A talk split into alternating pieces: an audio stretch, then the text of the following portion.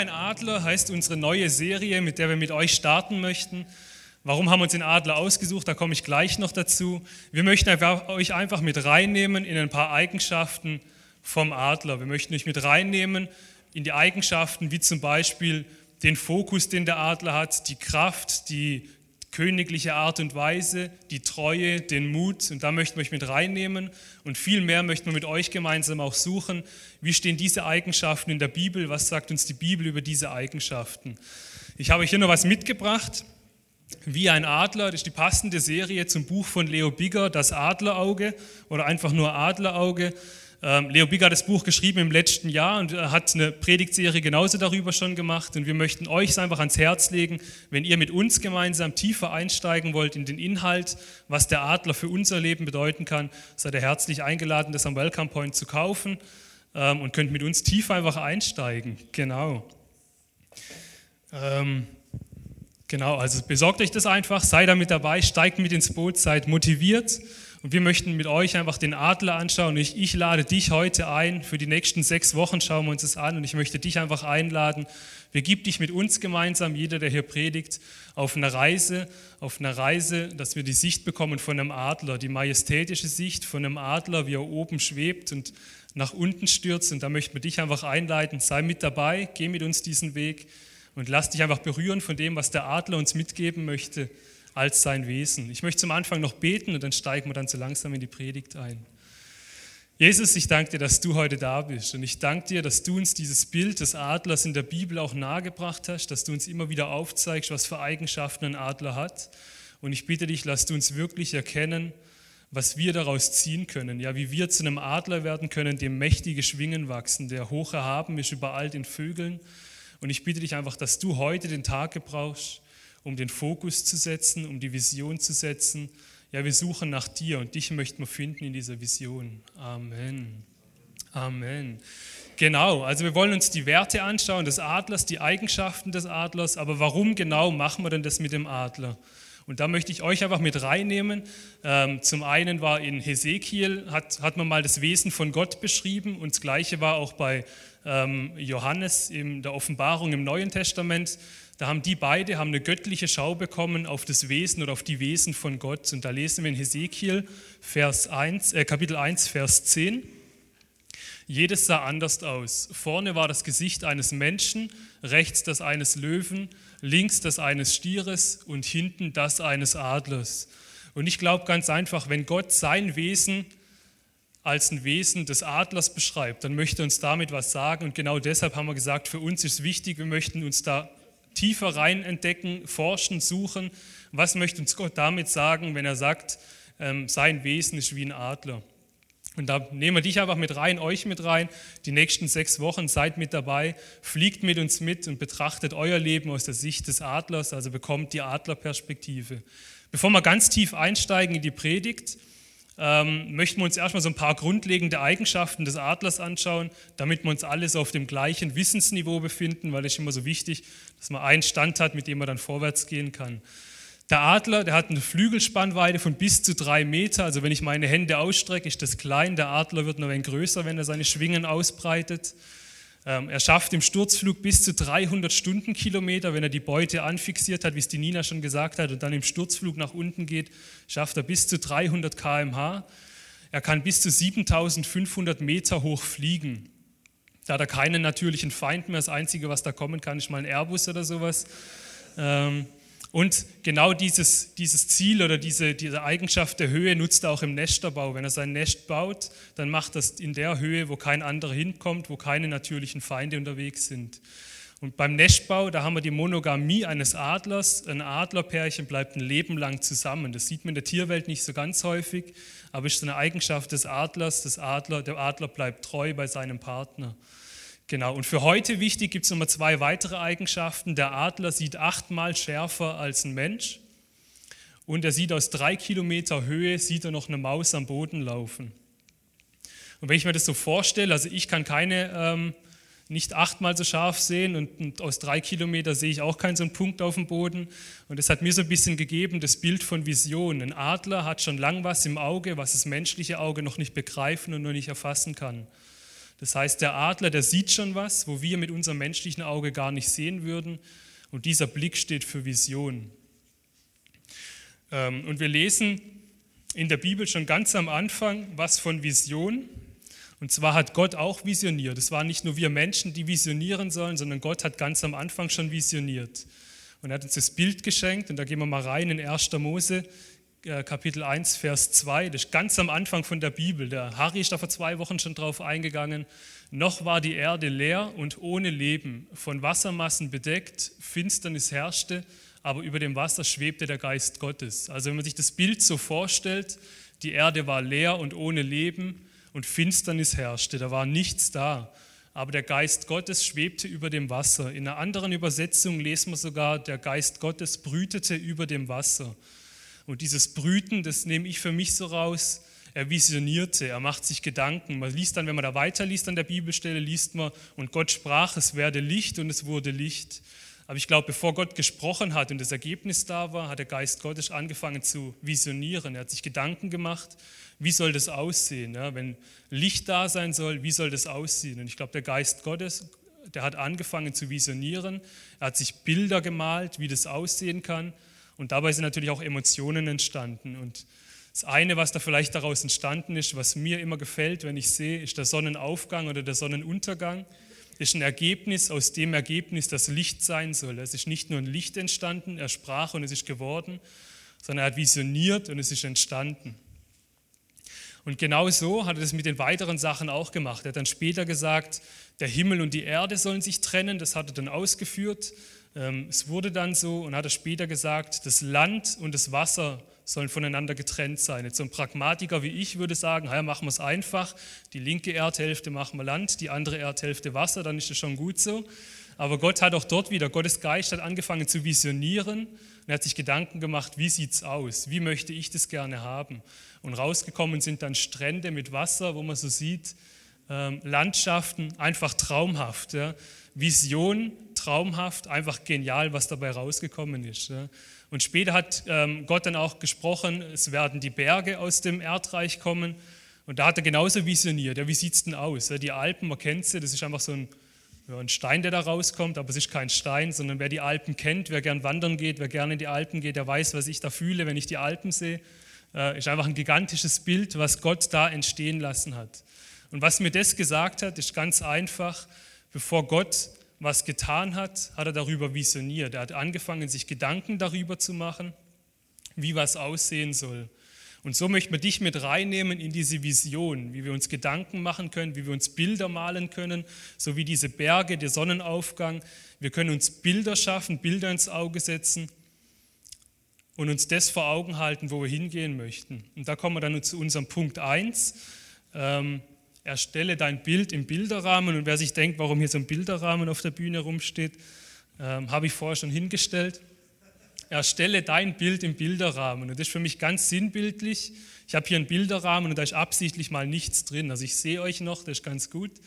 Ähm, aber warum macht er das? Ja? Also erstelle dein Bild im Bilderrahmen heißt genauso viel wie visioniere, setz dir Ziele und geh vorwärts und, und, und schau, was du daraus ziehen kannst.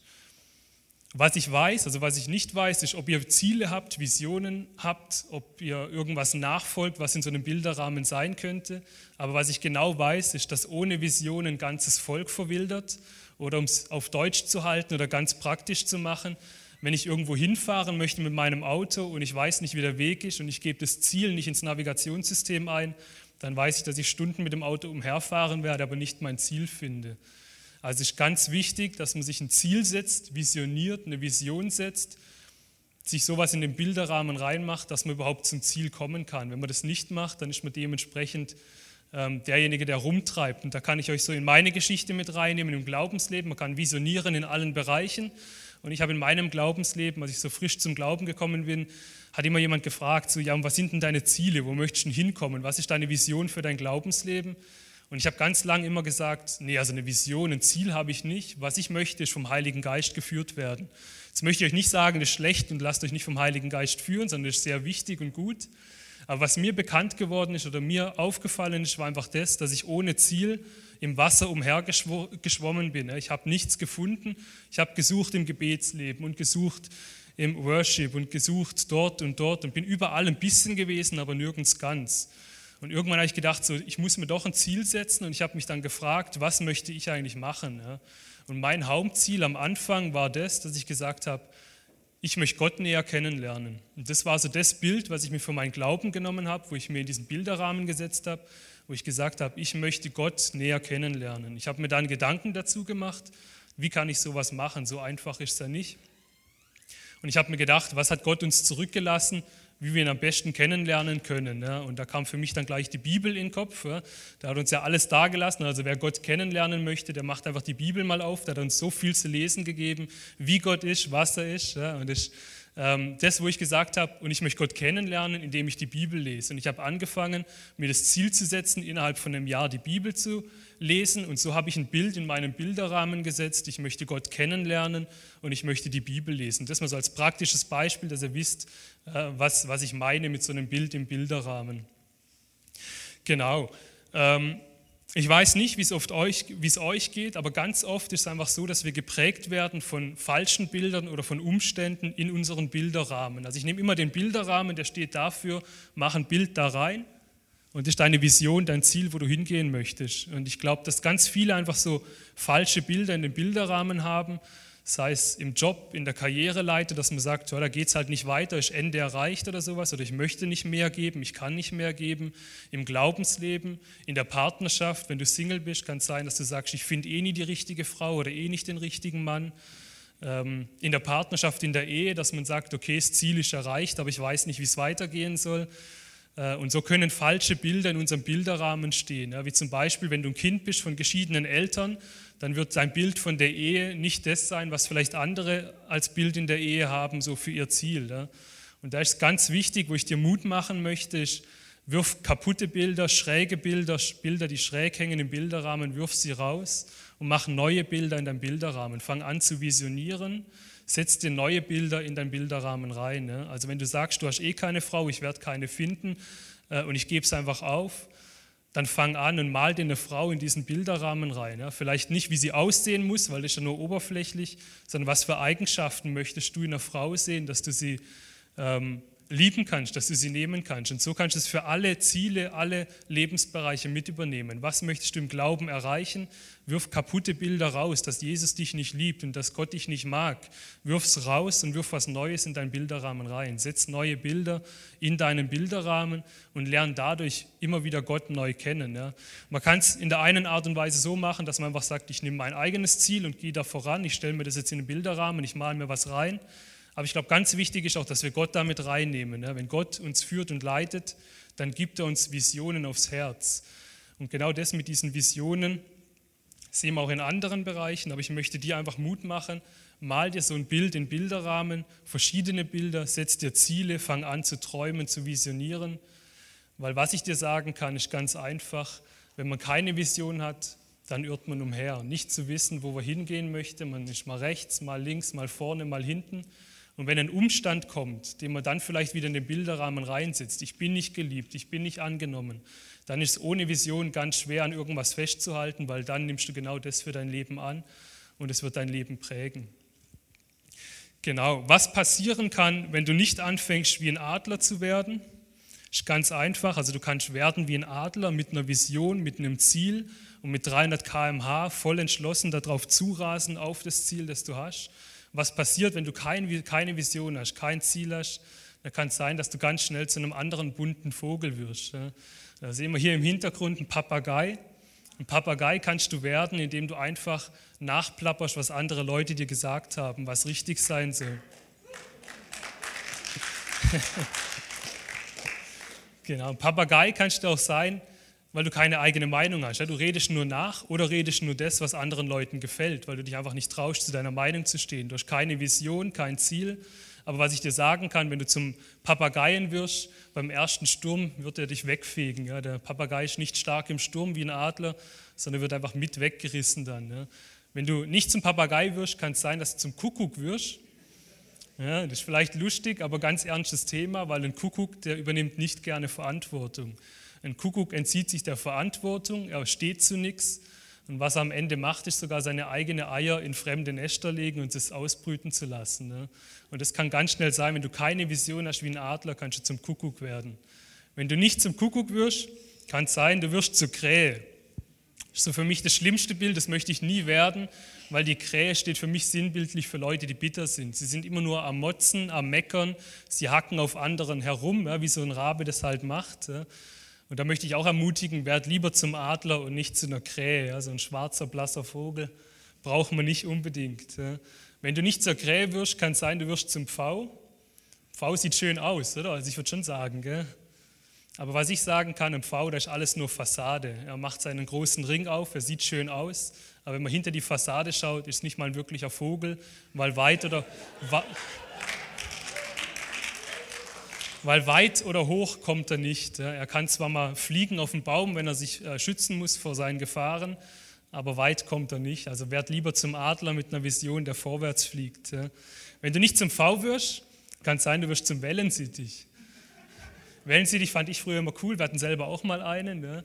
Aber was ein Wellensittich für mich bedeutet in der Hinsicht auf die Vision, auf den Glauben an Gott, ist einfach, du bist eingesperrt in den goldenen Käfig. Du bist nicht derjenige, der weiß, was er eigentlich kann, was Gott in einen reingelegt hat und du hast keine Vision, sondern du bist immer in diesem goldenen Käfig drin, wirst klein gehalten und wirst nicht ermutigt. Ja? Und was ein Wellensittich alles erreichen kann, wie weit er fliegen kann, das weiß der Wellensittich einfach nicht. Er weiß, er kann mal kurz rausfliegen, mal auf einen Ast stehen, aber am Abend muss er wieder in sein Häuschen rein und dann ist wieder gut. Und das möchten wir auch nicht werden. Und zuletzt haben wir das Huhn noch. Also wenn du kein Adler wirst, kann es sein, du wirst zum Huhn. Ähm, ein Huhn steht für mich sinnbildlich einfach dafür da, es läuft den ganzen Tag auf der Wiese rum, immer den Kopf nach unten gerichtet, es pickt auf dem Boden herum und holt sich seine Ziele, was es so hat für den Tag. Aber weit schauen möchte es nicht. Es möchte nicht wissen, was liegt ein 20 Meter weiter, weil es Angst davor hat. Und sobald irgendwas kommt, was nicht normal ist, was nicht den normalen Umständen entspricht, dann ist das Huhn das Erste, was sich zurück in seinen Stall verzieht und dann sich wieder wohlfühlt im Stall. Und so geht es Tag für Tag, jeden Tag immer wieder neu. Das Huhn geht raus, fängt an zu picken, geht am Abend wieder rein, legt noch ein paar Hühner, äh, Eier, das ist noch ganz, ganz sinnvoll. Aber was ich dir sagen möchte, ich möchte dich nicht entmutigen oder demütigen oder sowas und sagen, du bist so ein komisches Huhn oder ein komischer Vogel, ein bunter Vogel, sondern ich möchte dich visionieren dazu oder dir sagen, du bist von Gott geschaffen, nicht für so einen bunten Vogel. Du sollst sowas nicht sein, sondern du bist geschaffen von Gott und designt von Gott, zu einem Adler zu werden. Genau deshalb beschreibt er das in der Bibel. Du sollst zum Adler werden, dem mächtige Schwingen wachsen, der Kraft hat, der Mut hat und der mit einer Vision vorausgeht, der visioniert, sein Ziel fest in die Augen nimmt und wenn er das Ziel einmal in den Augen hat, dann stürzt er sich drauf und egal was für ein Umstand kommt, von rechts, von links, von unten oder von oben, er lässt nicht los, sondern hält genau darauf fest.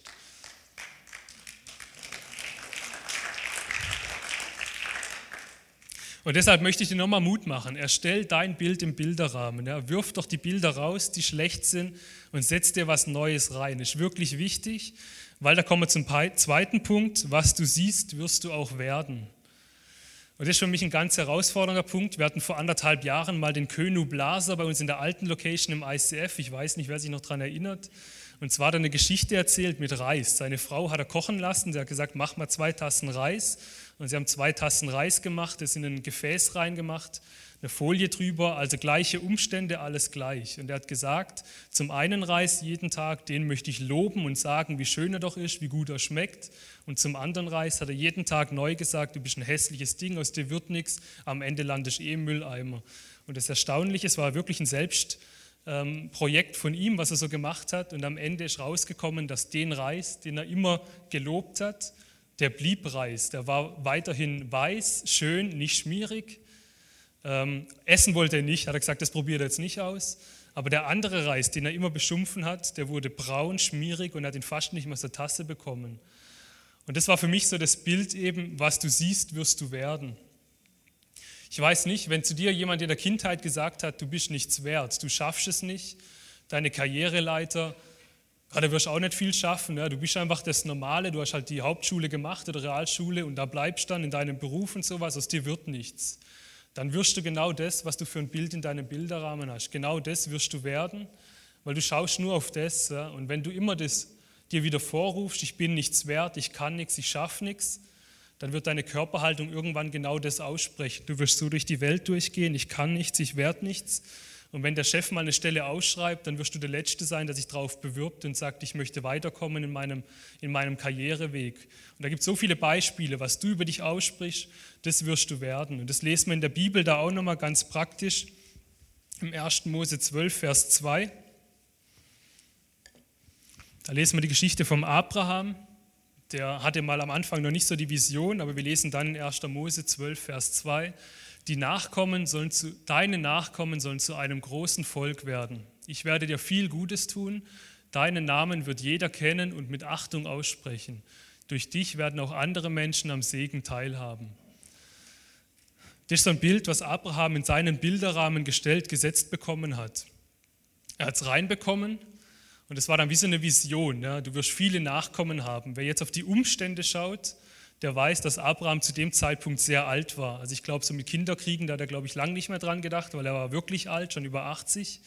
Und seine Frau, die war unfruchtbar, sie haben bisher noch keine Kinder bekommen. Und Gott gibt ihm diese Vision und sagt, du wirst so viele Nachkommen haben. Und ich glaube, wer da anfängt zu zweifeln, also wenn ich von Gott die Vision bekomme, ich bin mit 80, du wirst noch so viele Kinder haben und Nachkommen haben, ähm, ich glaube, da sind Zweifel erstmal gerechtfertigt. Und da sind solche Zweifel da, ja, die Vision im Bilderrahmen, aber überall kommen andere Bilder. Das kannst du nicht, du bist zu alt, deine Frau, das geht ja eh nicht. Und Gott hat aber Abraham immer wieder neue Bilder noch zusätzlich in diesen Bilderrahmen gegeben. Und so lesen wir zum einen in 1. Mose 13, 16, deine Nachkommen werden wie Staub auf der Erde. Das war wieder so ein neues Bild was Abraham von Jesus gesetzt oder von Gott gesetzt bekommen hat. In 1. Mose 15, Vers 5 kamen wieder Zweifel auf von Abrahams Seite und er sagt, Sterne am Himmel, also deine Nachkommen werden wie Sterne am Himmel, so zahlreich werden sie werden. Und dann lesen wir es noch ein drittes Mal in 1. Mose 22, Vers 17, deine Nachkommen werden wie Sterne am Himmel und wie Sand am Meer. Also bei jedem Zweifel der Abraham aufgekommen ist, hat Gott gesagt, und ich setze dir auf die Vision nochmal ein Bild in deinem Bilderrahmen. Nimm das mit und halt dran fest und glaub dran. Und ja, was daraus ge geworden ist, wissen wir, glaube ich, alle. Abraham hat unzählige Nachfahren bekommen. Es hat wirklich geklappt. Und ich glaube, es hat genau deshalb geklappt, weil er sich diesen zweiten Punkt, was du siehst, wirst du werden. Er hat weggeschaut von den Umständen und hingeschaut in seinen Bilderrahmen, in seine Vision. Was er visioniert hat, was Gott ihm für eine Vision gegeben hat, daran hat er festgehalten und da ist vieles daraus entstanden. Für die Motorradfahrer haben wir Motorradfahrer unter uns. Einer, oh, nicht so viel, Mopedfahrer zählt auch. Ja. Ja, dann sind es ein paar, genau. Autofahrer wissen es vielleicht, Fahrradfahrer auch was du siehst, wirst du werden. So ganz am Anfang in der Motorradfahrstunde habe ich gelernt bekommen, Junge, wenn du auf eine Kurve zufährst, du schaust nicht zur Kurve raus, sondern du schaust ans Ende der Kurve, weil wenn du dort, du wirst immer dahin fahren mit deinem Motorrad, wo du deine Augen hinrichtest. Und ich habe es am Anfang nicht so ganz geglaubt und habe gedacht, die Landschaft da hinten ist aber viel schöner wie der Kurvenausgang und ich bin gefahren und ich habe es fast nicht um die Kurve geschafft, weil ich nur dorthin gefahren bin, wo ich hingeschaut habe. Das heißt, wenn ein Gegenstand auf der Straße liegt und ich schaue da drauf, dann werde ich 100% voll auf diesen Gegenstand mit dem Motorrad drauf fahren. Also geht es als Fahrradfahrer euch bestimmt auch. Fahrradfahren tue ich schon lange nicht mehr. Ähm, aber ich möchte euch das Bild auch nochmal mitgeben. Ich bin so ein Mensch, ich brauche viele Bilder, um Sachen zu verstehen. Und ich möchte das Bild auch mitgeben. Da, wo du hinschaust, das wirst du werden. Und wenn du in der Kurve nicht zum Ausgang schaust, wie es jeder Motorradfahrer machen sollte, dann wirst du aus der Kurve rausfliegen und wirst das Ziel nicht erreichen. Das ist aber nochmal so ein weiteres Bild, das ich euch da mitgeben möchte. Und was dann noch fehlt, also wenn man das Bild im Bilderrahmen hat, dann ist der Glaube an die Vision und dass man sich diese Vision nicht mehr stehlen lässt. Das ist mein dritter und letzter Punkt für den heutigen Abend. Glaube an deine Vision und lass sie dir nicht stehlen. Ich habe mal ein Buch gelesen von Yongki Cho, der ist in Südkorea ähm, ein großer Prediger, ein großer Pastor, der die größte Gemeinde gegründet hat. Und er hat in seinem Buch gelesen, da ging es ums Beten, dass er gebetet hat ganz lange für ein Fahrrad. Also ein Fahrrad gab es da nicht so oft und er wollte unbedingt ein Fahrrad, dass er mit dem Fahrrad zur Gemeinde fahren konnte und andere Städte erreichen konnte. Und er hat das Fahrrad nicht bekommen. Und irgendwann stand er auf der Bühne zum Predigen und er hat gesagt, und ich bin Gott dankbar, dass er mir dieses Fahrrad gegeben hat. Und dann haben das die Kinder im Publikum gehört und die Kinder haben angefangen danach dann, ja, wir möchten das Fahrrad sehen, weil wir haben ja alle auch kein Fahrrad, das möchten wir sehen. Und dann, er hat es nicht gehabt, er hat nur gesagt, ich habe ein Fahrrad bekommen von Gott, das hat er ausgesprochen in der Predigt. Und dann haben die Kinder gesagt, wir möchten das sehen. Dann sagt er, ja, dann kommt halt mit. Dann sind sie dann nach Hause gelaufen zu ihm und hat immer gebetet, Gott, bitte gib mir jetzt das Fahrrad. Ich habe Zeugnis gegeben, das brauche ich jetzt. Wenn ich das jetzt nicht habe, dann stehe ich dumm da. Und er ist bis in die Wohnung gelaufen, die ganzen Kinder hinter ihm her. Und dann schauen sie ins Wohnzimmer rein und überall und finden kein Fahrrad. Und dann ging es los. Dann hat er gedacht, Gott, was, was, soll ich jetzt noch sagen? Und dann hat ihm Gott dieses Bild gegeben und dann gesagt, du hältst daran fest und genau deshalb sprichst du es aus. Dein Glaube ist so groß für dieses Fahrrad. Und er hat das Bild bekommen von, von einer schwangeren Frau. Sie weiß auch, dass sie ein Kind bekommt, aber auf der Erde ist das Kind doch noch nicht. Und dann hat er gesagt, ich bin schwanger mit dem Fahrrad. Und dann sind dann die Tage drauf, sind die Kinder immer gekommen zu Yonki Joe und haben ihm am Bauch gestreichelt und haben immer gesagt, ja, da ist das Fahrrad drin, das kommt dann noch raus. Das haben sie gewusst soweit. Ähm, einfach so eine, so eine Geschichte, er hat an seinem Glauben festgehalten, an seiner Vision festgehalten, dass Gott ihm ein Fahrrad schenken wird. Und er hat dann später auch eins bekommen, hat aber dann für sich entdeckt, ganz einfach, dass es ab und zu einfach der Glaube viel wichtiger ist, wie das Ergebnis, das man dahinter sieht. Wir lesen in Hebräer 1, Vers 1, der Glaube ist der tragende Grund für das, was man hofft. Im Vertrauen zeigt sich jetzt schon, was man noch nicht sieht. Also der Glaube ist der tragende Grund für das, was man hofft. Im Vertrauen zeigt sich jedoch schon jetzt, was man noch nicht sieht. So ein, so ein Bibelvers zum Glauben, zum Vertrauen daran. Und ich möchte da noch mitnehmen in eine Geschichte von einem Freund von mir. Ich habe ihn ähm, begleitet so in der Grundschule, in der Realschule. Dann haben sich unsere Wege getrennt und das war ein etwas korpulenter Mensch, dem man immer eingeredet hat, aus dir wird nichts. Er hat sich den Arm gebrochen in der zweiten Klasse und er konnte nicht richtig schreiben. Er hatte dazu eine Lese- und Rechtschreibschwäche. Das heißt, die Diktate waren immer mit sechs bewertet, die, ähm, die, die anderen Sachen auch immer ganz schlecht, weil einfach seine Handschrift nicht leserlich war. Und so hat er immer schlechte Noten bekommen. Und man hat ihm empfohlen, entweder auf die Förderschule zu gehen oder wenn es unbedingt sein muss, soll er doch auf die Hauptschule gehen. Und seine Eltern haben damals an ihm festgehalten und haben gesagt, nee, also das wollen wir nicht, Förderschule geht nicht. Und er hat sich ein bisschen mehr angestrengt und hat es dann mit Hängen und Würgen auf die Realschule geschafft. Nachdem er dann in der Realschule war, da ging das so weiter, also der Notendurchschnitt war zwischen 4, 5 und 6 jedes Mal. Und in der neunten Klasse, und das habe ich erst im Nachhinein mitbekommen, weil ich mich vor einem Jahr wieder mal mit ihm getroffen habe, weil ich irgendwie gedacht habe, ich muss mich mit ihm nochmal treffen, das ist so wichtig. Und hat mir gesagt, weißt du noch, in der neunten Klasse musste man alles Praktikum machen.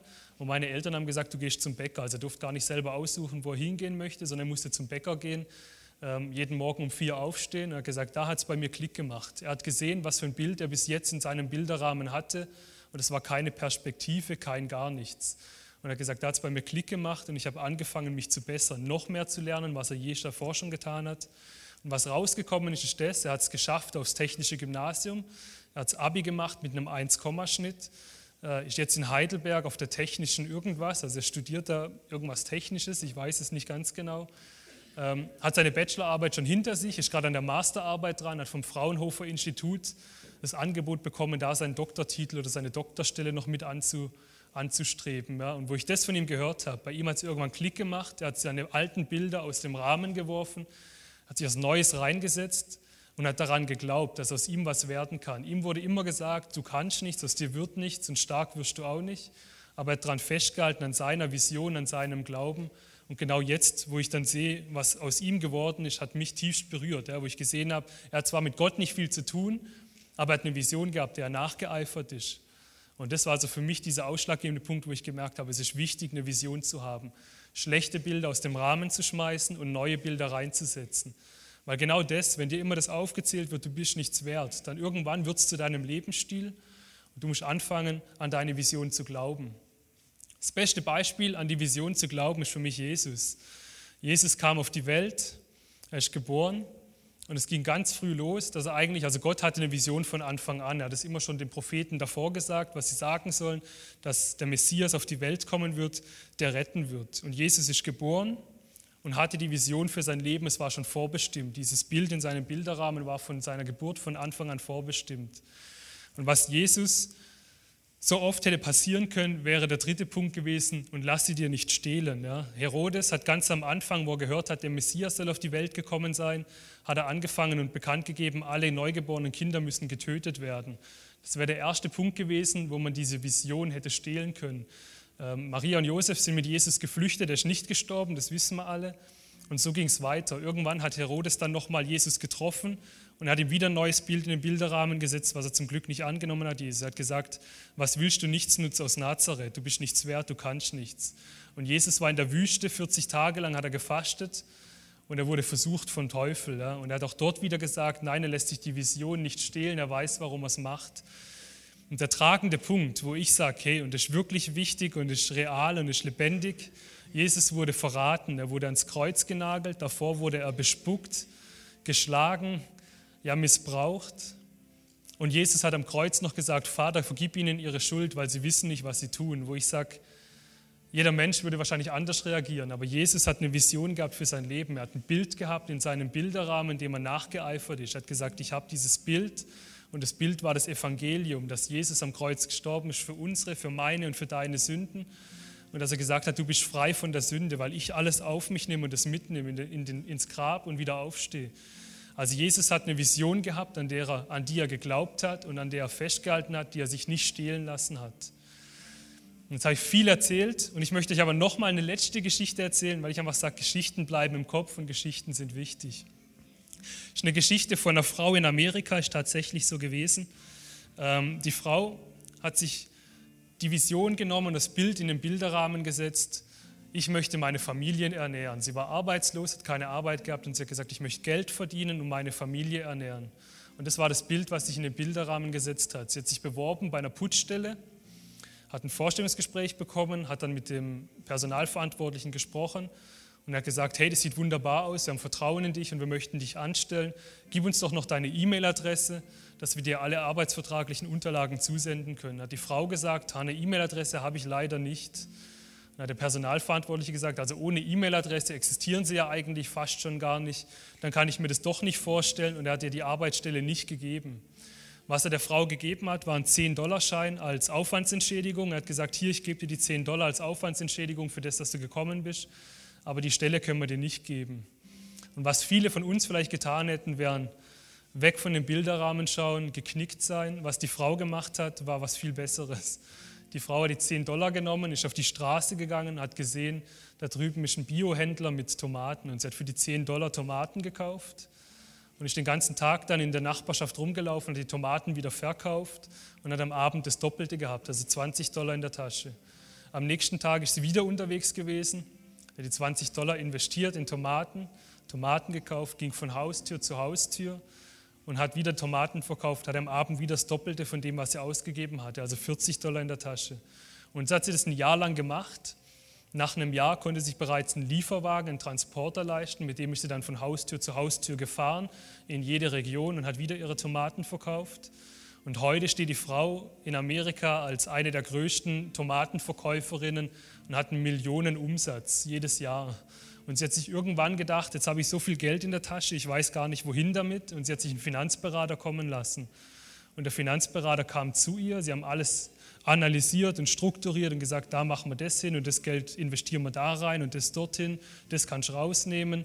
Und am Ende der Beratung hat der Finanzberater gesagt, gib mir doch noch deine E-Mail-Adresse, ich möchte all das, was wir besprochen haben, möchte ich dir per E-Mail mal zusenden. Und da hat die Frau gesagt, es tut mir leid, aber ich habe keine E-Mail-Adresse. Also sie hat sich bis, bis dahin immer noch keine E-Mail-Adresse ähm, angeschafft. Und dann sagt der Mann zu ihr, oh, das tut mir aber leid, ja, weil was sie alles erreichen hätten können mit so einer E-Mail-Adresse.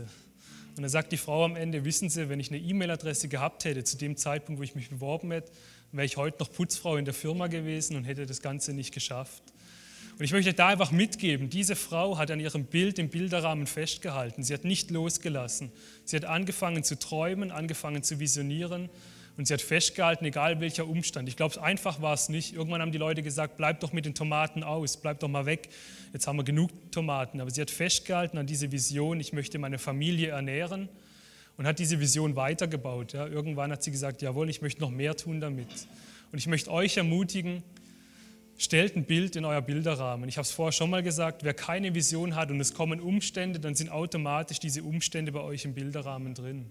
Ich sage euch, fangt an zu visionieren, groß zu träumen und ladet dabei vor allen Dingen Gott mit ein. Nehmt Gott mit ins Visionieren mit rein. Und ich sage euch, was daraus entstehen kann, ist großartig. Ich möchte euch jetzt einfach nochmal Revue passieren lassen, genau über die drei Punkte. Erstelle dein Bild im Bilderrahmen was du siehst, wirst du werden und dessen müssen wir uns ganz bewusst sein. Wenn wir negativ über uns reden, dann können wir nichts Positives schaffen. Und glaube an deine Vision und lass sie dir nicht stehlen. Die Band spielt instrumental und ich komme dann nochmal auf die Bühne zum Beten.